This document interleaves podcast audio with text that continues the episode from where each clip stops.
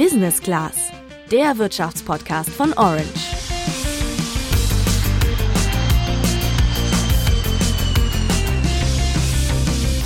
Handy, mein Laptop und die meisten Handy-Apps, die ich gerne benutze, wurden fast alle in Amerika entwickelt. WhatsApp, Facebook, Instagram und LinkedIn, alle sitzen in den USA.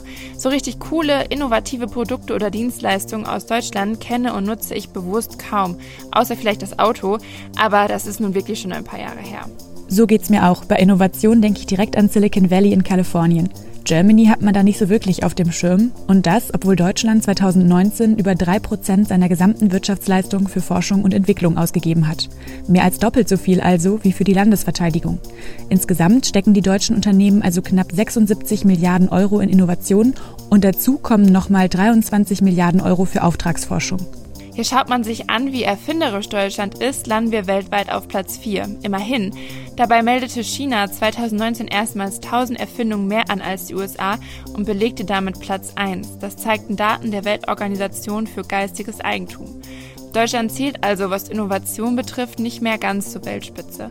Gut also, dass die Zahl an Startups wächst, die Innovation treiben. Heutzutage ist ja auch Startups fast schon cool geworden und Innovation ist ein bisschen cool geworden. Das ist auch super, weil mehr Leute sich damit befassen. Auf der anderen Seite denke ich aber auch manchmal, äh, ja, Innovation kannst du halt irgendwie nicht mit 9 to 5 machen. Was man dafür braucht, das klären wir heute in dieser Podcast-Folge. Auch schauen wir uns an, wie innovativ Deutschland jetzt wirklich ist und wie du selbst auf innovative Ideen kommen kannst.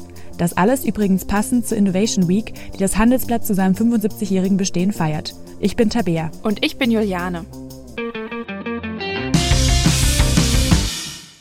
Tabea, ich weiß nicht, wie es dir geht, aber ich persönlich war bei der Recherche für diese Folge ziemlich, ziemlich überrascht, wie viele coole Produkte eben doch aus Deutschland kommen. Ja? Ja, ich persönlich fand das Ergebnis echt beeindruckend. Ja, Glühbirne und Buchdruck, das weiß man vielleicht noch so aus der Schule. Aber hättest du zum Beispiel gewusst, dass auch das Telefon, die Straßenbahn, das Motorrad, der Plattenspieler, der Dieselmotor, das Leitflugzeug, die Aspirintablette, die Zahnpasta, das Düsentriebwerk und damit zähle ich echt nur einiges auf, aus Deutschland kommen? Also ich bin ehrlich, ich hätte das nicht bei allen Beispielen vermutet, aber ziemlich cool. Ich meine, diese Innovationen waren irgendwann mal so unrealistisch und sind heute nicht mehr wegzudenken. Ich frage mich da, wie das aktuell ist. Also, wie innovativ ist Deutschland im Moment?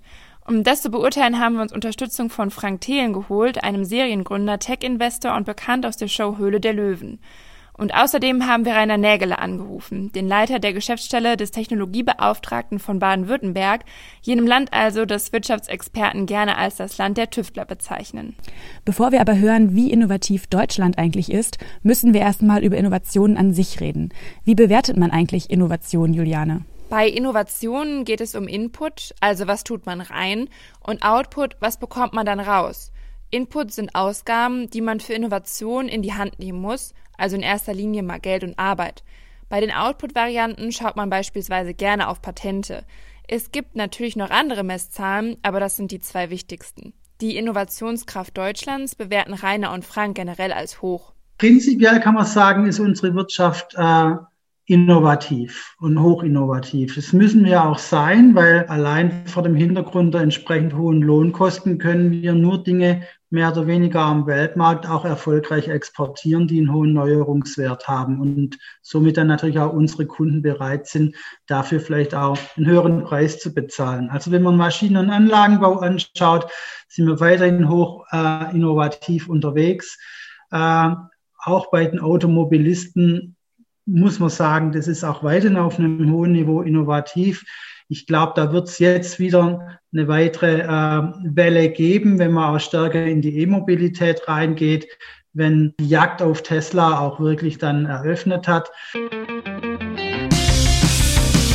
Die Dienstleistungen ziehen immer stärker nach. Äh, das ist auch eine Erkenntnis, die man über die Jahre hin gewonnen hat, äh, dass so ein Stiefkind der Innovation aus den vergangenen Jahren jetzt dann doch äh, immer stärker äh, auch in Innovation, auf Innovation setzt und äh, innoviert. Und das Besondere in Deutschland ist nun mal das, dass nicht nur die großen Unternehmen innovativ sind und äh, Neuigkeiten in den Markt bringen, sondern auch viele kleine und mittelständische Unternehmen.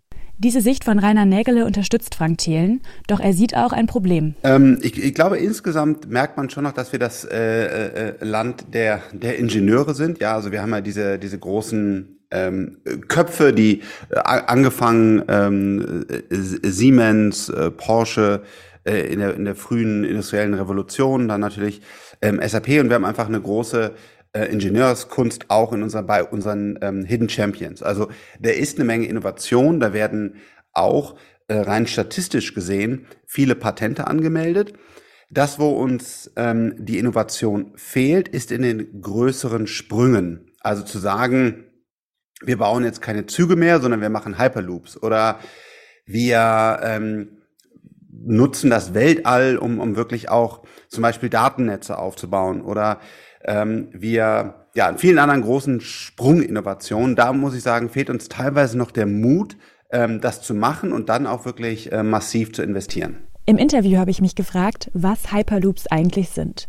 Das sind Reisekapseln, die durch Röhren sausen und eines Tages mal sehr, sehr, sehr schnell Menschen transportieren sollen. Also eine rasante Alternative zu Flugzeugen und Zügen. Die Technik ist aber noch nicht ganz ausgereift. Ein Team der Technischen Universität hat aber schon 2018 einen Prototypen an den Start gebracht. Wie schnell der unterwegs ist, das siehst du in einem Video auf unserem Instagram-Kanal. Den Link findest du in den Show Notes. Die Idee für den Hyperloop kam von Elon Musk, also nicht aus Deutschland. Frank Thelen findet, dass die Bundesrepublik manchmal einfach mehr Mut braucht, um noch innovativer zu werden. Außerdem vermisst er ein entsprechendes Angebot an Ausbildungsmöglichkeiten, die richtige politische Straßenbahn, wie er es nennt, und ein innovativeres Denken unserer führenden Köpfe. Für eine innovative Wirtschaft braucht es aus seiner Sicht vor allem eins, Helden. Wenn man sich anschaut, wer hat damals die Tennisschulen ähm, voll gemacht, dann war das Steffi Graf und äh, Boris Becker. Warum haben wir so viele gute Fußballspieler? Weil wir auch viele Helden haben, ja. Und dann äh, Frauen und beim Fußball jetzt noch mehr Männer ähm, sich dafür begeistern und sagen, ich will so spielen können wie Lukas Podolski oder Thomas Müller oder was auch immer. Und diese Helden brauchen wir auch in der Wirtschaft. Das heißt, dass die nächste Generation jetzt zum Beispiel auf einen Daniel Wiegand, das ist der Gründer von, von Lilium, der, der ein äh, elektrisches Flugzeug baut, heraufschaut und sagt, ey, wow, der hat das damals gemacht, der, der hat die Luftfahrt äh, revolutioniert und ich will auch so werden wie Daniel Wiegand. Oder ich will auch eine Rakete bauen. Ähm, und, und so blöd ist es, diese, diese, diese Helden ist eins der, der wichtigen Dinge, weil wir sind alle emotionale Menschen, wir brauchen alle irgendwo einen, ähm, einen Antrieb. Und ähm, klar, das braucht dann wiederum ein Ecosystem, das erstmal solche Helden überhaupt und Heldinnen äh, erschaffen lässt.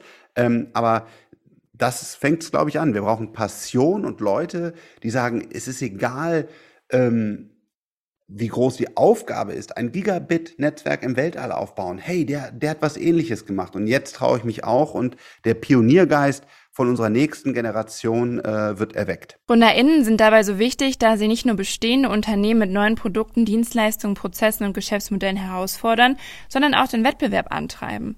Startups sind der Motor des Wandels. 2019 gingen aber nur rund 15 Prozent der ExistenzgründerInnen mit einer Neuheit auf den regionalen, deutschen oder weltweiten Markt. Und die Gründung einer selbstständigen Existenz hat auch positive Effekte für das ganze Land. Neugründungen befeuern den Arbeitsmarkt und schaffen Arbeitsplätze. Im Jahr 2019 entstanden allein durch Neugründungen 454.000 neue Vollzeitbeschäftigungsverhältnisse.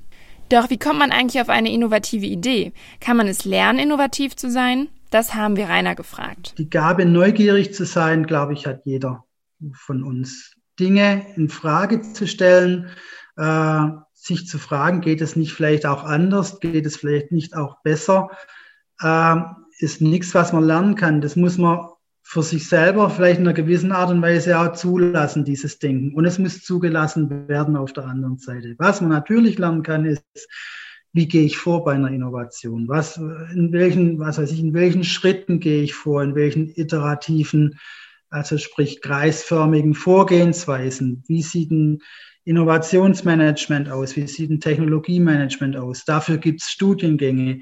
Außer die Grundvoraussetzung, innovativ zu sein, die hat eigentlich jeder in seinen Anlagen irgendwo auch angelegt. Es ist Neugierde, es ist Offenheit äh, und es ist mehr oder weniger der kritische Blick auf Prozesse, äh, wie sie momentan laufen und wie sie vielleicht auch besser laufen könnten.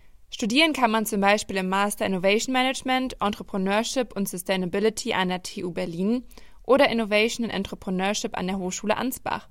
Ob man es lernen kann, innovativ zu sein, haben wir auch Frank gefragt. Man kann das auch lernen, wenn du halt mit Menschen ähm, zusammenarbeiten darfst, die ständig First Principle Thinking machen, die, die ständig sagen, ähm, pass auf, lass uns noch, noch eine Nacht durcharbeiten und dann, glaube ich, haben wir da eine Lösung und dann wird das Ganze funktionieren.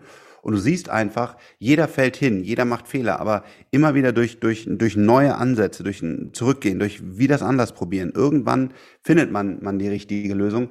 Ähm, sowas kann man auch lernen.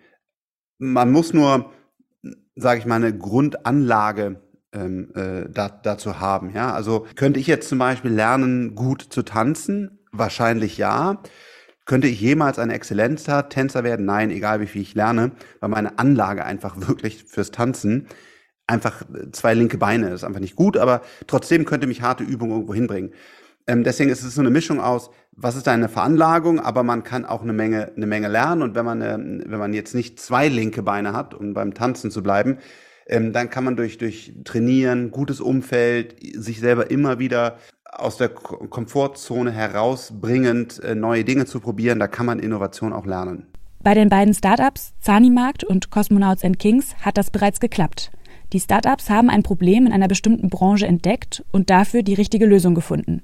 Wie das konkret ablief, haben wir die Gründer Justus Lohaus vom Dental Startup Zanimarkt und Juri Schneller von Cosmonauts and Kings, einem Startup für politische Kommunikation, gefragt. Also im Grunde waren ähm, Nils und ich, wir haben uns ja beide im, im Studium dann kennengelernt, ähm, haben wir dann recht schnell gemerkt, dass wir beide äh, gerne Dinge hinterfragen und uns ähm, überlegen, wie man sich vielleicht ähm, besser und innovativer und ein bisschen smarter vielleicht äh, lösen kann, ähm, als sie ähm, gelöst wurden zu dem, zu dem Zeitpunkt. Und wir haben uns ähm, viel zu Hause abends hingesetzt nach der Uni, haben viel diskutiert. Ähm, so, es ging immer schnell in die was, was könnte man machen? Ach, das, das ist mir noch aufgefallen und hier könnten wir noch mal überlegen. Also es war irgendwie ein reger Austausch, ähm, gerne auch mal mit einem mit einem Bierchen dabei und äh, bei einem Bierspaziergang ähm, und äh, haben wir verschiedenste Varianten dann irgendwie durch, durchgespielt und ähm, aber es ging, die Basis des Ganzen war immer, ähm,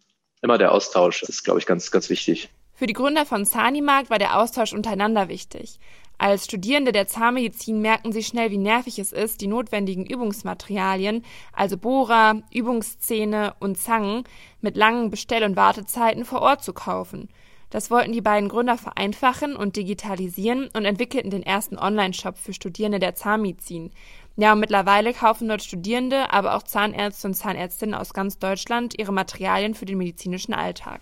Auch Juri hat mit einem Kollegen zusammen gegründet. Also bei uns war das konkret so, dass mein Mitgründer und ich eine große Leidenschaft für Politik, Kommunikation und Technologie hatten. In unseren beruflichen Stationen war es dann so, dass wir gemerkt haben, hey, ähm, wir können die Sachen, die uns begeistern, vielleicht nicht so umsetzen, wie wir das gerne machen würden. Und in vielen Gesprächen haben wir dann eben gemerkt, ähm, ja, lass uns zusammen was starten, lass es uns ausprobieren, lass uns mutig sein. Und so ist dann auch der Gedanke entstanden, ähm, Cosmonauts in Kings zu gründen. Das klingt bei den beiden Startups so einfach. Doch wie findet man eigentlich erst das Problem, das man dann mit einer innovativen Idee lösen kann? Und wie setzt man das dann um? Das haben wir die beiden Gründer gefragt. Es geht darum, Probleme A erstmal zu sehen, sich dann deren bewusst zu werden und dann eben eine neue Lösung für dieses Problem ähm, zu, zu finden. Also einfach offen durch die Welt gehen und gucken, wo kann ich was verbessern. Und dann halt so ein bisschen Empathie ist, glaube ich, auch noch ein wichtiger Punkt, dass man sich auch in Menschen und, und deren Gedanken versucht, hineinversetzen zu können. Also das ist, das ist wichtig, dass man aber auch dabei, also gerade in der, im Teil des, der Umsetzung dann eben auch in seine eigenen Fähigkeiten glaubt und an sich glaubt, dass man das schafft, auch wenn es vielleicht ähm, viele Kritiker gibt oder Personen gibt, die dann sagen, ah, das ist vielleicht doch nicht der richtige Ansatz. Also wenn man sich einmal entschieden hat, dafür diesen Weg zu gehen, dann sollte man ihn, glaube ich, sehr, sehr lange gehen und mit sehr langer Ausdauer gehen und äh, sich nicht unterkriegen lassen und viel, viel Geduld haben. Gerade am Anfang ist man ja viel so dabei, viel, viel zu überlegen und äh, machen wir es richtig, gerade ist das der richtige Weg. Aber irgendwann kommt halt der Punkt, wo es wo man, glaube ich, einfach so eine gewisse Anpackmentalität braucht dann wirklich und dann einfach geht es halt nur darum, ähm, zu arbeiten und loszulegen und dann auch nicht mehr groß rechts und links zu gucken, sondern wirklich anzupacken und, äh, und auf das, das konkrete Ziel hinzuarbeiten. Das unterstützt auch Juri. Also ich glaube, es gibt sehr, sehr, sehr viele unterschiedliche Unternehmerinnen, Persönlichkeiten. Aber eines ist für alle gemein, dass sie sehr lösungsorientiert denken, dass sie in der Lage sind, komplexe Probleme auf den Punkt in der Komplexität zu reduzieren und damit zu dekonstruieren und auch in Einzelteile zu zerlegen und sich immer von der Lösung her äh, Themen anzunähern. Das heißt eben genau die Fähigkeit, Komplexität zu reduzieren, ähm, egal wie groß der Problemberg ist, auch zu schauen, was muss ich als erstes angehen. Hat man dann die innovative Lösung für ein Problem entdeckt, ist es wichtig, am Ball zu bleiben. Und es ist diese, äh, einerseits diese, ja, diese Gründer-DNA, wirklich bereit zu sein, alles andere zur Priorität Zu machen. Also ähm, auch gar nicht erstmal Urlaub machen zu wollen für, ein, für eine gewisse Zeit, für ein paar Jahre, sondern sagen, hey, ich baue jetzt diese Rakete, ich baue jetzt diese Firma, das erfüllt mich so sehr. Ich bin da einfach 24 mal, mal 7 drin, das ist mein Thema und egal, ähm, was sich mir in den Weg stellt, ähm, ja, ich werde werd das, werd das schaffen. So, ähm, Elon Musk sagt, äh, man muss äh, Glas äh, essen und er hat dann absolut recht, ja. Ähm, also so, so ein Unternehmen zu gründen ist echt wirklich äh, ja, ein sehr, sehr harter Weg und man sieht natürlich tolle Erfolgsgeschichten äh, am, am Ende des Tages, aber der, der steinige Weg und viele verhungern und verdursten ja auch äh, zwischendurch. Das sieht man nicht. Also man muss einfach diesen, dieses Gründer-DNA äh, haben, sagen, es ist egal was, ähm, ich, ba ich baue das. Und ich glaube, wenn, wenn einer gründen will, dann muss er halt auch echt sagen, ich bin jetzt auch bereit, äh, was immer die, die Anschubsphase benötigt. Das können zwei Jahre sein, das können aber auch mal fünf Jahre werden, um wirklich zu sagen, äh, ich stelle sicher mit all meiner Kraft, dass, ähm, dass das Unternehmen funktioniert. Und mein letztes Unternehmen, was ich selber verantwortet habe, war Do the Document App. Und genau, da bin ich auch in meine körperlichen Grenzen gegangen. Ähm, genau, viele, viele Nächte durchprogrammiert mit dem Team und gearbeitet. Ähm, das, ja, das gehört dann dazu. Äh, da muss man aber sagen, dafür muss man dann auch körperlich und auch in der Lebensphase sein, dass man das machen kann. Und heutzutage habe ich mich einen Schritt äh, zurückgenommen. Doch nicht nur Startups treiben Innovation. Auch für große Unternehmen ist es wichtig, innovative Ideen zu entwickeln, um wettbewerbsfähig zu bleiben. Also, wo kannst du innovativer arbeiten? Im Startup oder doch lieber im Unternehmen? Das erklärt uns Vanessa Gramlow. Sie ist Headhunterin, sucht also gute Fach- und Führungskräfte für Firmen und sie arbeitet außerdem als Coach. Ja, also ich würde nicht pauschal sagen, dass Startup innovativer ist als ein Unternehmen und ein klassisches, alteingesessenes Unternehmen. Aber was man im Startup natürlich hat, ist einfach, wie soll man das sagen, etwas offenere Denkprozesse und nicht so eine starke, eine starke Budgetdenke. Das heißt, wenn ich in ein Startup gehe, dann gehe ich davon aus, dass ich da sehr kreativ und innovativ arbeiten kann. Ähm, habe vielleicht nicht die gleichen Regeln, ähm, Hindernisse, Budgetregularien, wie ich sie in anderen Unternehmen habe. Aber ich würde trotzdem nicht sagen, dass man nicht auch in anderen Unternehmen sehr innovativ arbeiten kann. Also ich würde, wenn ich am Ende meines Studiums bin und entscheide, okay, ich möchte auf jeden Fall sehr kreativ und innovativ zukünftig arbeiten, dann würde ich mir über eher überlegen, was ist ein Produkt oder eine Dienstleistung, die mich besonders interessiert und in welche Kultur, in welche Unternehmenskultur passe ich besonders gut rein. Und davon würde ich das eher abhängig machen, in welche Richtung dann mein Weg geht. Weil, wie gesagt, pauschal kann man nicht sagen, Startup ist innovativ und andere Unternehmen weniger. Das hängt eher so ein bisschen da, davon ab, welches Produkt habe ich vor mir. Und ich glaube, man kann grundsätzlich sagen, ähm, je stärker der Wettbewerb ist, äh, desto größer ist auch der Innovationsdruck und desto eher hat man dann eine Plattform, in der man eben auch sehr stark innovativ arbeiten kann. Wichtig ist da natürlich auch die richtige Unternehmenskultur. Wenn die Vorgesetzten Innovationen unterstützen, kann man da auch kreativ werden. Damit sind wir auch schon beim Ende dieser Folge angekommen. Was denkt ihr zum Thema Innovation? Wie innovativ ist Deutschland? Habt ihr eine innovative Idee? Schreibt uns gerne über unseren Instagram-Channel orange-by-handelsblatt und lasst uns dann gerne auch noch eine Bewertung bei Apple Podcasts da. Aber jetzt haben wir noch eine kleine Überraschung für euch. Und zwar eine neue Stimme. Ihr habt es wahrscheinlich schon gemerkt, Tabea ist ab sofort in unserem Podcast-Team. Wir sind also jetzt zu dritt unterwegs. Ja, genau. Hi zusammen und vielen Dank für das Willkommen. Ich bin 21 und studiere in Berlin. Ich war vorher beim Radio und freue mich sehr, jetzt bei euch im Team von Wirtschaft einfach erklärt dabei zu sein. Wir freuen uns auch und sind nächste Woche wieder für dich da. Bis dann. Ciao, macht's gut.